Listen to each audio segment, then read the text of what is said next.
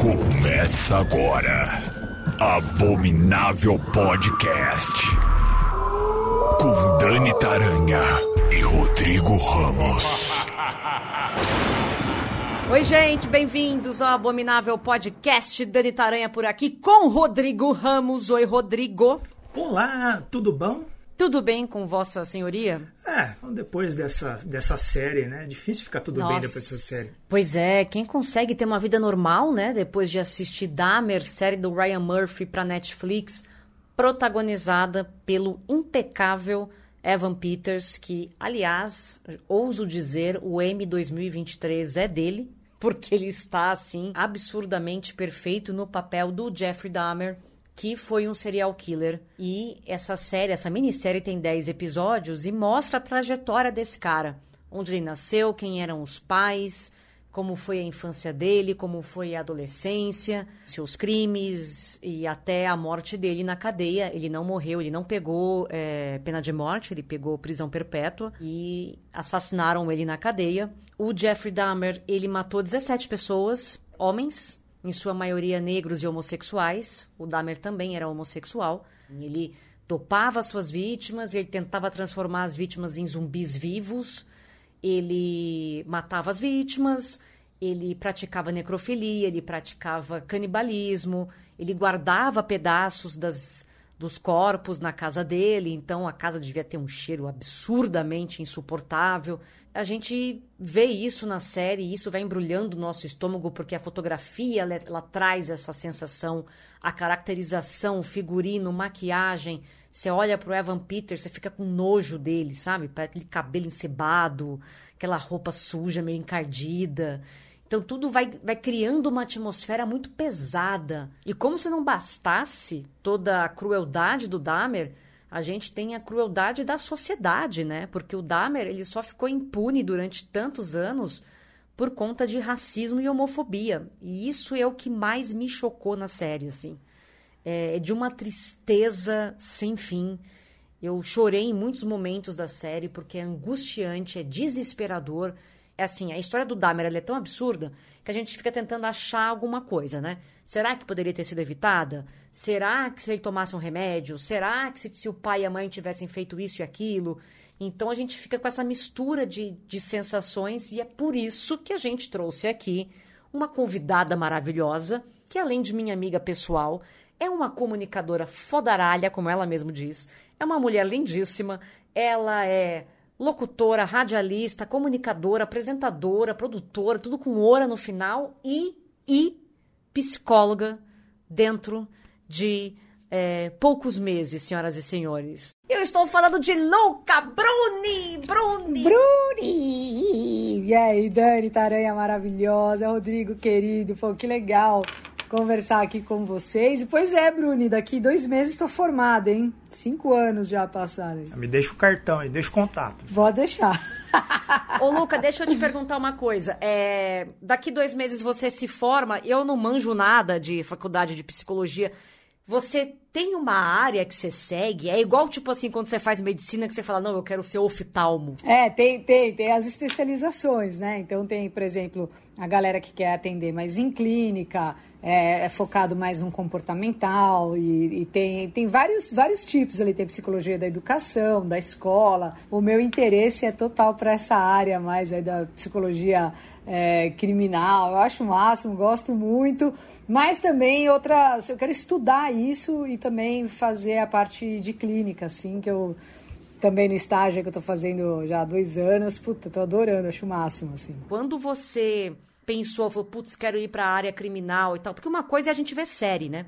Outra coisa é você bater ali o papo, né? O tete a tete com o cara que fez a parada, assim. Você já teve uma experiência assim nos seus estágios? Ou você acha que você tem estômago para isso? Então, eu tive experiências assim com conversas, porque eu atendi a galera do SAMU, né? Então, assim, é, é o médico do SAMU, enfermeiro, motora. Então, tem vários relatos assim que você fala, meu Deus.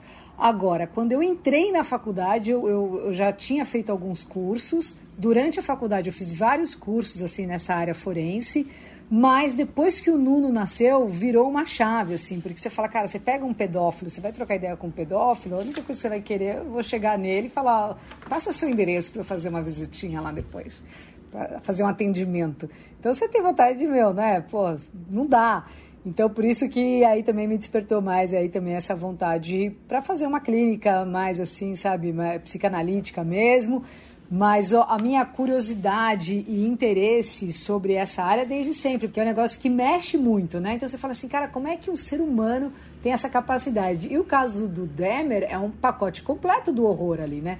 Existem vários é, é, serial killers que você fala, meu, como pode, né? Então tem, sei lá, o Ed Guy, é, o Kemper, sei lá, cacetada, Albert Hamilton, os caras que o John Wayne Gacy, né, que agora também tem aí história dele, enfim, BTK, uma cacetada. Só que assim, essa série realmente mexeu porque o roteiro deles é um negócio impressionante e tem muita coisa envolvida ali, além do crime, né? Como essa parte do preconceito, de racismo e o crime, os crimes, né, que ele comete, essa esse pacote bizarro que, que, que tem no Demer é um negócio surreal mesmo. E, e tomar um cuidado também para não se apaixonar, né? Como muita gente também acaba fazendo. Assim. É, aliás, né? Isso, isso é uma coisa que, que toda vez que a gente lê sobre alguém, sobre algum criminoso assim e tal, isso acaba aparecendo assim, tipo, de onde vem esse esse fascínio que é mais do que o fascínio pela história, né? pela situação, pela, pela curiosidade que, que, como eu já vi muita gente comentando, é aquela coisa meio que quando você passa na frente de um acidente de carro e dá aquela diminuída, né? Que é uma coisa que você é uma atração bizarra que a gente tem da nossa natureza e. É, você falou isso agora. É, é isso, é uma atração bizarra que a gente tem é da nossa natureza. O problema é quando você tem uma parafilia, ou tipo assim, uma atração por manter relação sexual com pessoas perigosas.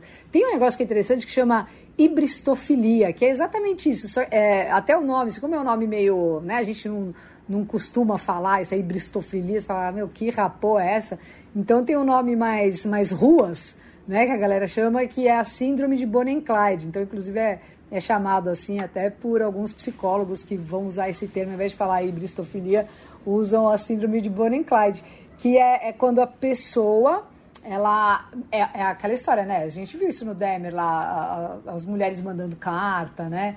É, querendo ficar com ele, pô, o Ted Bundy, ele recebia, tipo, acho que era 200 cartas por dia. Gente, assim. o Charles Manson casou na cadeia. Casou na cadeia o maníaco do parque. É, é, curioso, né? Essa atração, não no sentido igual a gente que gosta, como um monte de outras está aí, a prova é o sucesso do CSI, né? Há tantos anos, acho que tem mais temporada que os Simpsons, sei lá. Só que assim, essas coisas, normalmente assim, o que, o que eles falam que eu acho interessante dessa história da, da mulher, muitas vezes é mulher, né? Porque o número de homens que a, a história invertida é muito menor, né? Tipo, a mulher seria o killer e o cara existe, mas não é o comum. Mas assim, no comum tem uma. Eles falam que existe tipo, uma projeção, assim, uma identificação com a rejeição social que essa mulher sofreu e o isolamento do cara. Então, que é, é, é, é, ele é tipo, né, é tido ali como sedutor, é, pode ser pela boa aparência, por falar bem, por escrever bem. Só que tem uma coisa que é interessante, que assim, é como se o cara tivesse. É, esse cara vai ser fiel a mim, sabe? Ele tá lá preso, ele tá pensando em mim o dia inteiro. Ele, então, normalmente são pessoas que têm uma baixa autoestima, né? Que mandam essas cartas, que querem casar e tal. Tem histórico de infância é, abusivo, assim, algumas delas também tem isso. E aí fica com essa questão, assim, né? De, de ter uma crença de que pode mudar o criminoso também e de ser o namorado ideal que está esperando por ela, pensando nela o tempo todo, enfim. É, Gente, tem muito disso. Eu, é. eu nunca tinha associado esse tipo de coisa. Porque eu sempre olhei e falei assim, cara, como é que você pode querer se relacionar com um cara, um serial killer, um assassino que fez atrocidades, né? É uma coisa inconcebível. É, é uma pessoa que também você... tem, né? É uma pessoa que também Sim. tem um problema ali que, que precisa. Sim, não, ser... claramente. Mas eu não tinha visto por esse lado. Ou seja, é uma, é uma coisa também assim, de posse, né? Tipo... Exato. Tanto essa posse de ter o cara, né, dele estar tá ali preso na cabeça dela pensando só nele, como também de um poder. É, é que é bizarríssimo, assim, mas é tipo como se fosse assim, pô, eu namoro o Jeff Demer, vou ser respeitada por isso, sabe? Assim, é, fica esperto, se fizer alguma coisa para mim, ó, você roda. Esse lance que as pessoas falam que, ah, é, tudo começa na infância, ou ah, é genético, não é genético, é 100% comportamental, do tipo, quando eu olho para uma criança e falo, ih, esse aí vai esquartejar adultos quando crescer. É, eu acho que assim, é, essa, são duas questões aí, né? Tem essa história de quando é a criança e a história da família. Pode começar por essa que você falou agora, que é interessante, que é, tipo, quando é que a gente vai olhar para alguém e falar, isso aqui vai esquartejar a família? Que é, é assim, tem um, lance que chama TOD, né? É, a nomenclatura mais comum usada. Quem tem, tipo, TDAH, abreviação, sabe? Aí o TOD é a abreviação de transtorno desafiador e de oposição. Que, assim, até os 18 anos, na adolescência, entre 12 e 18 anos, você não vai chamar um, um, um moleque de sociopata ou de psicopata. Ele entra nesse TOD, né, que é o transtorno desafiador de oposição. Então, um indício para assim falar, oh, esse aqui vai me esquartejar amanhã, seria entrar no TOD, né? Que não precisa necessariamente esquartejar, mas tipo ter é, um monte de, de perversões e tudo mais. Então, algumas coisas que o DSM, que é como se fosse o um manual né, da, da psicologia ali, o dicionário da psicologia, eles colocam como, por exemplo, se a pessoa, né, nessa idade, assim, de até 18 anos, tem muita agressividade, é tudo muita, tá? Porque todo, tudo isso aqui é normal ter, mas assim, em excesso, né? Agressividade, fica muito puto com facilidade, né? Muito é, irritabilidade, assim, é, aumentada, é, desobediência hierárquica, então, assim, não não responde ao professor, ao pai, à mãe, a, a pessoas mais velhas, muito menos as mais novas, né? É, desafia a regra, incomoda, penteira de tudo, assim, culpa outra pessoa pelos próprios erros. Então, tipo, o cara vai lá, sei lá, é, tem muita coisa com fogo, assim, também, indícios, né, de fogo e tal. Então, taca fogo no negócio e fala, não, não fui eu, foi meu irmão, sabe? É, fica ressentido se é perturbado, se alguém faz alguma coisa muito pequena, já fica extremamente bravo é uma pessoa mais vingativa, tem uma crueldade ali. Essa história dos bichinhos também são sempre muito colocadas, né? É, todas essas coisas assim são indícios né, para você ficar de olho e falar, ó, esse aqui vai ser BO. Supondo que a família do Dahmer tivesse percebido tudo isso, existe um tratamento, por exemplo, assim, um psicopata em potencial, ele pode ser controlado? É, é, é legal essa pergunta, isso é interessante, porque, por exemplo, assim, agora que a gente tem ouvido falar muito mais sobre os transtornos mentais, né, acho que principalmente, acho que uma grande divisora aí de, de chave da mídia foi a Britney Spears nos 2000 ali, né? Quando ela teve aquele breakdown, a gente começou a ouvir falar muito mais sobre borderline, né? Personalidade limítrofe, bipolaridade é, e tantos outros termos, assim. Mas até então era aquilo, era depressão e loucura. E, e, e ficava nesses dois polos, assim. Então eu acho que, por exemplo, não sei se daria para você tratar um psicopata que você fala assim, cara, esse é psicopata. Não, porque o psicopata ele nem procura terapia, não procura psicólogo, ele, né, para ele tá tudo bem. Você que tá vendo problema nele, assim, ele mesmo tá achando tudo isso um mal barato. É, mas eu acho que, por exemplo, se você encontrar psicose, algum tipo de psicose, é, um pezinho na esquizofrenia e você já começa a medicar aquilo ali, né? Esse tipo de transtorno, pode ser que melhore, mas não é um. Porque tem esquizofrênico que é super gente boa, sabe? Que é, é bonzinho até, não é que todo esquizofrênico é doido. Tem, porra, um monte de, de, gente que tem personalidade limítrofe em vários níveis, né? Que é o borderline, e que não sai matando todo mundo. Então eu acho que tem uma questão mesmo do, do cara nascer com aquilo, saca? Assim. Eu tava, tava lendo, né, depois que acabou a série, assim, porque desde que eu li o, o meu amigo Dummer, que, que é uma, uma HQ que, que, é, que foi escrita por um cara que era amigo dele na infância, né, na escola. É, é muito bom, assim. E aí depois, quando ele descobriu, né, quando ele viu na TV o Dummer sendo preso e tal, ele fez essa HQ. E ele eu fiquei me, me, senti meio incomodado assim de ter ficado com muita pena dele assim, porque a impressão que eu tinha é que ele poderia ter sido ajudado. Porque tem vários momentos que ele na série mesmo mostra isso, que ele se preocupa com o pai, ele se preocupa com a com a avó, é, ele pergunta do irmão. Mas é isso que é interessante, essa essa é a armadilha que o psicopata faz a gente cair é você sentir a, a, é justamente isso. Então, assim, quem escreveu, né? Quando você vai ver coisas sobre o Demer, você vai, se você for ler é, a, a, biografia do pai ou essa do amigo, existe uma, uma, uma parcialidade ali, né? Que são olhares de pessoas que, que eram que achava o cara bacana, que tinha um olhar mais sentimental e tudo mais.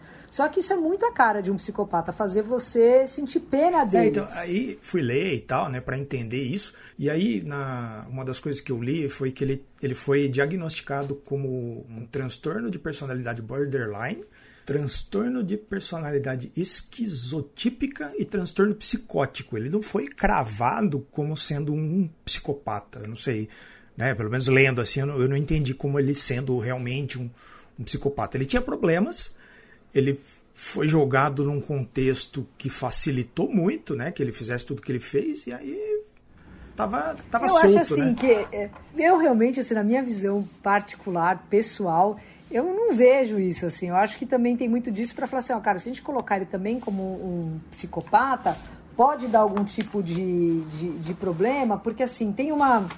Na parte judicial, né? Ah, por exemplo, no Brasil. Se ele fosse diagnosticado como com transtorno de personalidade antissocial, psicopata ou qualquer coisa assim, o Demer seria considerado semi-imputável, né? Eu vou tentar explicar assim que é, é, teria capacidade para entender seus atos, mas não conseguiria controlar a sua vontade. Nos Estados Unidos não tem o semi-imputável. Ou o cara é imputável ou é inimputável. Então, os casos de insanidade é aquele que, tipo, se ele fosse colocado ali como um, um psicopata, ele podia entrar. Você viu na série, naquele final, que os caras colocam ali, pô, tô, tô é, traduzindo bem pra tecla SAP, ele é louco ou não é louco? Se ele for louco, a, a, família da vítima se ferra, porque ele vai sair como o inimputável, sabe?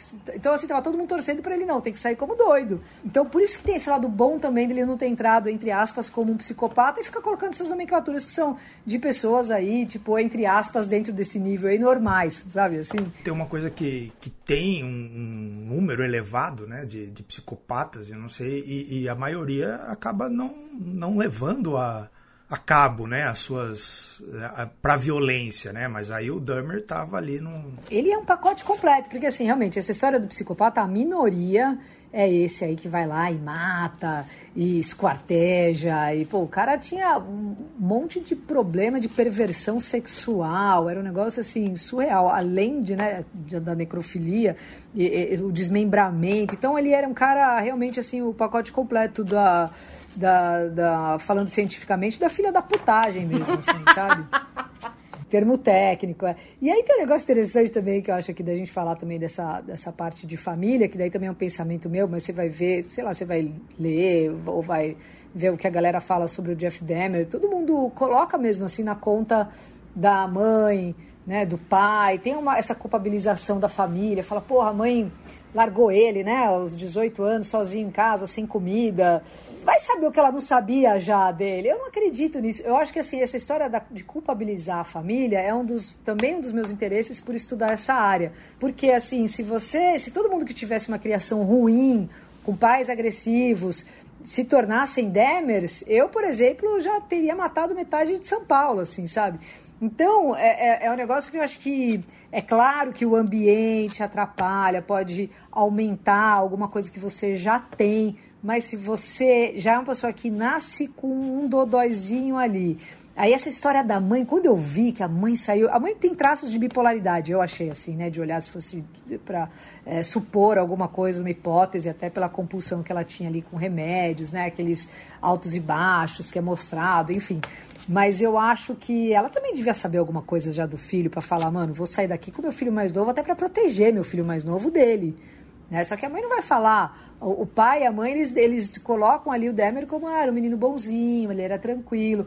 Colocam ali também como se ele nunca tivesse matado um animal, né? Ele pegava os animais mortos na estrada. Eu já acho que não, acho que ele deve ter matado uma cacetada de bicho. Ele chegou a matar, assim. Acho que nesse meu amigo Dahmer tem alguma coisa assim. Então acho que os pais devem entrar numa negação ali na, na quando começam a perceber alguma coisa. Depois, quando a coisa se concretiza e não tem mais o que fazer, vem você quer culpar alguém. Porque você fala, não é possível que esse cara fez uma atrocidade da cabeça dele. E aí você culpa o pai, um pai culpa o outro, que culpa o colégio, que culpa não sei quem, que culpa Isso. filme de terror, que culpa, né? Isso. Jogo de videogame, sai culpando todo mundo. E aí o outro passo é você tentar encaixar esse ser vivo numa caixinha, que é o que você falou, Luca. Ah, ele é psicótico. Ah, não, ele é psicótico, ele é esquizofrênico, ele é não sei o quê, ele é não sei o quê.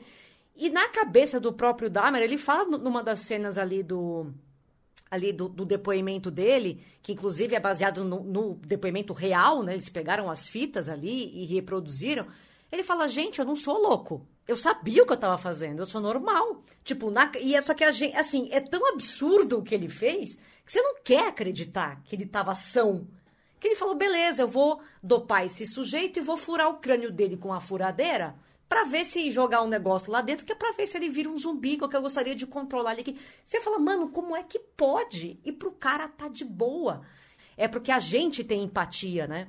E não existe nenhum culpado nessa história. O culpado é ele mesmo, não tem. A mãe não é culpada, o pai não é culpado, ninguém é culpado, né? E outro tapa na cara também que eu acho, além dessa ideia da, de, de, de você colocar na caixinha, de culpabilizar e tal, é você também enxergar como, assim, além do, do Demer ser inegavelmente um, um Leofi da Tapu, né? É você ver como os policiais, como a sociedade, como a, as pessoas ali no entorno são preconceituosas e fazem uma mais do que uma vista grossa, né? O que eu achei mais interessante foi o contexto, né? Porque a gente vê muito a partir do ponto de, de vista do, dos assassinatos, né? Do crime, eh, em outras, outras obras que retratam a a vida de vários psicopatas e tal, mas esse o, o entorno, né, tudo aquilo que, que permitiu que os crimes acontecessem durante tantos anos assim, é, é o ponto forte. Até hoje a gente estava conversando aqui falando que eu fui ler, né, sobre o assunto e tal. E tem os dois caras que ele estuprou durante o tempo, pouco tempo que ele ficou no exército. E mesmo lá, assim, ninguém deu a mínima, sabe? Porque os caras sobreviveram, né? São, eles são tratados como os únicos sobreviventes ali, os dois, os primeiros sobreviventes, né? Na verdade, do, do Dahmer. E ali alguém já podia ter feito alguma coisa e só foi piorando, né? Depois o cara que para lá, ele fala que tá com a grama no carro. E ele faz nada. Ele tinha um negócio interessante que eu acho legal da gente falar, que até você falando dessa história do, do exército me lembrou isso, porque, se não me engano, tem um documentário que eu já vi, eu acho que ainda tem na Amazon, bem, bem antes desse do Netflix, eu acho que era na Amazon, que tem, é, inclusive, esses caras aí do exército falando. E aí você vê eles falando que, assim, tipo, você não vai falar, ó, oh, fui estuprado. Acho que um deles tinha sido dopado também. Mas o que eu achei interessante, voltar lá pro comecinho da história dele, que também tem um negócio que não é muito falado, que o nome também, você fala, puta, nomezinho também de ferrar, né? Que chama pigmalionismo. As nem um pouco conhecido assim, mas o pigmalionismo é uma parafilia, que é uma perversão sexual, que a pessoa tem uma atração louca, assim, sexual por escultura, por estátua, é um negócio é, é, tão louco que faz o cara, às vezes, tipo, sabe, bater uma ali num museu. E aí remete ali naquele começo, naquela história da manequim, né, que ele, que ele pegou o manequim, roubou o manequim da loja, e aí quando a avó dele joga fora, ele começa a, a, a, querer pegar os, os caras e deixarem, dopava eles, né? E depois o negócio foi elevando o nível. E, e depois essa, essa vontade dele fazer essa trepanação, né? Que é furar o crânio para deixar zumbi, porque é, é, deixar a pessoa sem vontade, né? Ele não, não quer que o outro exista, que o outro tenha desejos, que o outro pense, que o outro, né? Então é tudo ele tendo aquele controle sobre o outro e preferencialmente sem a pessoa ter muitos movimentos ali, né? Como ele fala, eu queria só ter uma companhia quando ele tá com aquele manequim. Ele fala, eu queria só ter alguém aqui do meu lado. E não é um negócio pra gente ficar, ai, tadinho. É tipo, porra, mano, vai se ferrar, saca? O que, que você pensa, que, sabe? Dahmer, gente, querendo ou não, ele era um cara bonito, loiro, branquinho. Pra essa sociedade doente que a gente vive, ele é o cara que imagina, acima de né, qualquer que eu, Tem uma parte lá que o juiz fala, ó, oh, você deu sorte, porque você lembra meu, meu neto. Exato. Então eu vou, vou deixar você de boas. É até interessante que ele fala, né? Você vai ver as entrevistas dele, né? Os comentários. Tem um livro também muito legal da, da Ilana Kazoy, que é aquele o serial killer, né? Louco Cruel, é o arquivo serial killers também, que tem, se não me engano, acho que é no arquivo serial killer que tem o sobre o Jeff Dahmer. E, e você vê assim que é um cara que ele fala com uma tranquilidade, né, sobre as coisas que ele fez e querendo mostrar, olha, eu, ah, eu não gostava de matar, não era a parte, eu não, não queria matar, só queria uma companhia, só queria alguém ali do meu lado. A, a morte era uma consequência disso, assim. Ou seja, ele manipulando a gente também, né? É, você fala, mano, que filha da puta. Você acha que o pior que matar é furar a cabeça do outro, então isso tinha um prazer, mas matar não é legal. É, aí tem um que eu também não engoli, não, que ele fala ali, né, que ele não lembrava, ele acordou e tava todo socado, né, o cara tava, a mão dele tava toda roxa. Eu acho que esse cara deve ter, ele deve ter dopado ele, o cara reagiu, deve ter saído um porradão ali, louco, assim. Mas ele, ele acabava ganhando, né, na treta ali, porque o cara tava dopado. Ele, ele, ele tava brigando com alguém ali que tava completamente fora da Essa, casinha, essa né? coisa da, da gente não acreditar no que tá vendo, assim, é interessante ter um, um capítulo, eu não sei se é o primeiro ou é o segundo, que assim que termina, você fala, não, não é possível que isso aconteceu.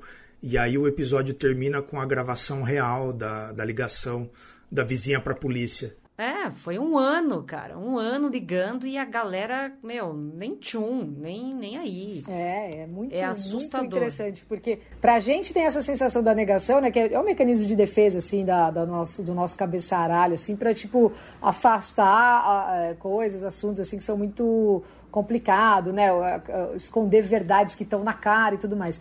Mas a, a, pro caso do policial que eu vi aquilo era o preconceito nato mesmo, o racismo e, e tipo, mano, eu tenho mais o que fazer do que ficar aí na casa de um loirinho branco ali que não tá fazendo nada. Trabalhador ainda, É. né? Ele ainda trabalhava lá na fábrica.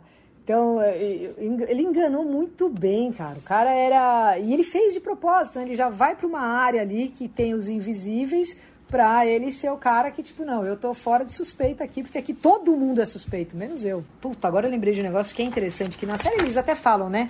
Que ele, é, quando era mais novo, quando ele tinha 4 anos, se não me engano, né? Ele fez uma cirurgia para tirar duas hérnias, não foi? Só que aí teve uns livros, aí eu, eu vi algumas coisas do Demer já há um- tempo, que fala que ele, que ele tinha ficado, quando ele descobriu isso mais velho, quando ele já tinha noção do que tinha acontecido, quando ele tinha 4 anos, que ele ficou muito assustado quando ele soube que, tipo, umas pessoas estranhas abriram o corpo dele né, para tirar alguma coisa enquanto ele estava vivo. Então é interessante também pensar nesse sentido que ele também abria o corpo, ele era um estranho que abria o corpo do outro porque ele, ele, né, e aí ele ainda queria deixar o a- anestesiar a pessoa como ele foi anestesiado. O cara ele já tem, ele já vai crescendo com essa mente assim, tipo, ó, agora eu vou abrir aqui, pô, e o pai achando que ah, o cara pode ser médico, tá tá, tá, tá curtindo abrir, mas não, ele já tava ali, já tava ali com um outro olhar, então é um negócio. Cara, que louco isso. Pois é, Tem- a criança já tava com a cabeça do tipo assim, pô, se me, me doparem e me abriram, né? É, Eu vou... Porque eu não posso fazer que eu não isso posso também. fazer né? a mesma coisa? Pra ter uma ideia do que sentiram quando fizeram isso comigo. Eu também quero. E eu achei demais, assim, como a série, ela evita, né? Ela, ela não é gráfica, né? Ela, ela, ela sugere várias coisas, tem várias, várias coisas da, da cena do crime, né? Quando ele foi preso, umas coisas absurdas que encontraram lá e tal, que eles aparecem bem de relance, assim. Eu mesmo não vi nenhuma, só vi depois a galera comentando. Eu não consegui pegar isso quando apareceu. E ela consegue ser uma das coisas mais assustadoras que eu vi em tempos, assim, sem, sem apelar para. sem ser explícita. E é porque também, Rô, sabe o que eu acho? Dá uma. Você fala assim, cara, ele é um cara que fala normal, né? Ele é quietão ali na dele, é tranquilo. Ele pode ser qualquer um. Eu acho então que é isso também isso é outra coisa assusta, né? Pode ser É, qualquer pessoa, pode ser teu irmão, teu primo, teu amigo, teu namorado. Exato. É, porque tem os caras, tipo, tem um, tem um serial killer bem interessante que é o Edmund Kemper. Esse era também, meu, bem louco, assim, sabe? O cara era, mano, tipo, psycho. Só que ele tinha, tipo, dois metros de altura, mais de dois metros, sabe? Era um cara, é, era uma figura assustadora. Você olha o cara, você fala, meu, era, nossa. E aí você vê um cara que ele, ele assusta, né? E aí você vê esse aí, Pô, o Charles Manson lá, o cara, ó, tipo, pequenininho, mas tinha uma cara de louco, né? Tinha um negócio ali que você fala, mano, esse aí é bem louco. E o Demer, não, acho que por isso que essa série tá sendo muito falada, tem muita, muita coisa que ali é bem emblemático, tanto nessa parte social, é, é, discriminatória e, obviamente, também né, de como. Ah, e achei legal que eles colocaram a vítima também em primeiro plano ali, né? As vítimas, as famílias, né? Dando nome para cada um, contando um pouco da história Cara, deles. aquele assim, episódio isso com o menino surdo me derrubou. Aquele episódio é um. Olha, que ele foi difícil de terminar. Então, ali você vê a frieza, meu. Ali você entende também, ali você vê a frieza. O cara era amigo dele. Não é que ele passou na rua, que nem a gente vê na maioria dos crimes de serial killer, que a gente fica com raiva, mas não com tanto ódio que nem o Demer, que o cara vai lá, lembra aquele lá, eu não vou lembrar o nome, mas o cara se enfiava dentro do carro, fez um furo lá no porta-luva até a parte de fora da funilaria do, do carro e saía metralhando a galera nos Estados Unidos matava uma, você não sabia quando que o cara ia aparecer. Isso já faz uns anos, mas foi muito ultra comentado, assim. Era aleatório. Esse não, o cara fez amizade com o cara. Fez o cara acreditar que eles podiam até ter um relacionamento. Era tipo né? um namorado dele, assim, né? Um cara Exato. que ele tava tentando criar uma relação. E, meu, acabou. É. É, um objeto ali, era um objeto para ele, né? Essas é. pessoas são fontes de prazer para ele. E, e, que não Cara, tem sentimentos. É né? muito assustador porque essa série mostrou que pode ser realmente qualquer pessoa, que eles são extremamente manipuladores, que a gente pode cair sim em armadilhas né, terríveis. Mas fato é que a maldade, se a gente for passar para esse lado, né, o bem e o mal, a maldade é natural do ser humano e ela existe. Então quer dizer, dona Luca, que não tem o que fazer, né? Não. não tem o que fazer. Não. É, é ficar esperto, tentar entender quem é, ver os sinais para ficar bem longe. Para ficar longe, porque não tem realmente é, se você tem em casa os sinais, né? Vai cuidar, vai procura alguém para Faz que nem a mãe do Demer fez, é. pega o filho mais novo e área. Vaza, né? Vaza. Vaza. Vaza. Ô, é. Luca, pra gente fechar então, é, quem é o teu serial killer preferido? Pô, sem dúvida, é o, o amo o Dexter, acho incrível. É, e adoro o Hannibal Lecter, assim, são os são os, os meus preferidos, assim, sem dúvida, acho o máximo, adoro. E adoro o Psicopata Americano também. Nossa, é demais esse filme. Meu Deus, esse filme é demais e esse cara tá incrível nesse papel. Misericórdia. Tá. Vamos pegar os da ficção, que é mais, né? É, é, é melhor, né? A gente ficar é, com os é, é mais fácil de digerir. Isso. Aí depois que a gente desliga o filme, vai dormir, beleza. Né? Não é Isso, real exato. aquilo. Passou. Ela tinha, é, era tudo ator, não tem problema. Ah, e só um adendo. Hum. Eu, eu soube pelo Zé Luiz, eu não sabia que aquela atriz que faz a madrasta eu não sei, não sei se você é um cara usado já, se você já passou dos 40. Sim. A Dani eu sei que tá beirando aí já. Já tô com 40, né? fia. Já, aqui já, já chegou. Já tá com 40, Bruni? Não parece. Ah, então você é, você é, da minha época. Aí você vai lembrar, a madrasta, eu não, não tinha reconhecido. A madrasta, aquela atriz, é a, a aquela ruivinha que fez Garota de Rosa Isso. Choque, em Manequim. Eu não sabia, gente. Ah. A Molly alguma Molly, coisa. Molly né? Ringwald. Acho que é isso Isso, isso, isso. Achei sensacional, porque eu vi todos esses filmes na época. E achei demais Demorou para identificar, mas... Eu não, eu não me liguei não, fui saber agora. E vocês viram que a grande maioria dos episódios são dirigidos pela filha do David Lynch. Ah, não sabia não. Olha só que legal. E que, nossa, demais. E muito bem dirigido. Muito é, bem eu, eu achei assim, eu, acho que os dois primeiros episódios são pelo, pelo Ryan Murphy, e aí ele tem um, um, uma coisa de, de fetichizar assim um pouco a, a violência que começou a me incomodar, mas aí depois ele ele passa o, bastão para a galera lá que tá. Né, ele vira só o showrunner e a galera segue. E aí eu acho que, que fica mais. Aquele primeiro episódio ali, onde ele mata o, o caroneiro ali, você vê que tinha uma coisa dos corpos suados ali e tal.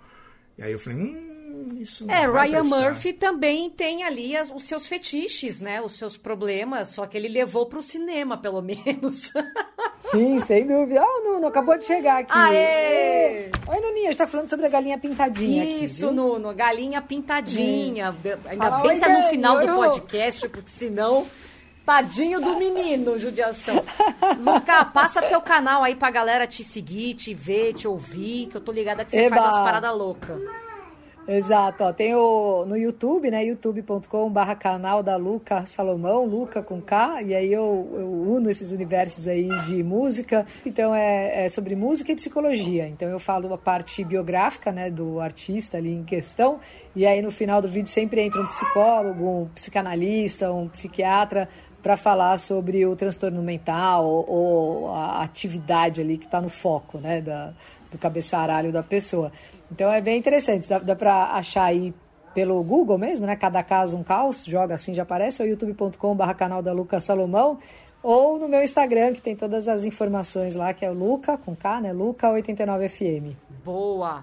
Bruni, te amo, obrigada por você estar eu aqui, também, viu? muito. Um beijo, ah, eu beijo, que agradeço. Beijo. Eu que agradeço, um grande beijo para vocês. Obrigada pelo convite. Valeu. Beijo, beijo. Obrigadão. Valeu, Valeu, Luca. beijo. Obrigada, eu que Beijo. agradeço. E é isso, gente. Semana que vem tem mais. Beijo pra vocês. Beijo, Rodrigo. Beijo.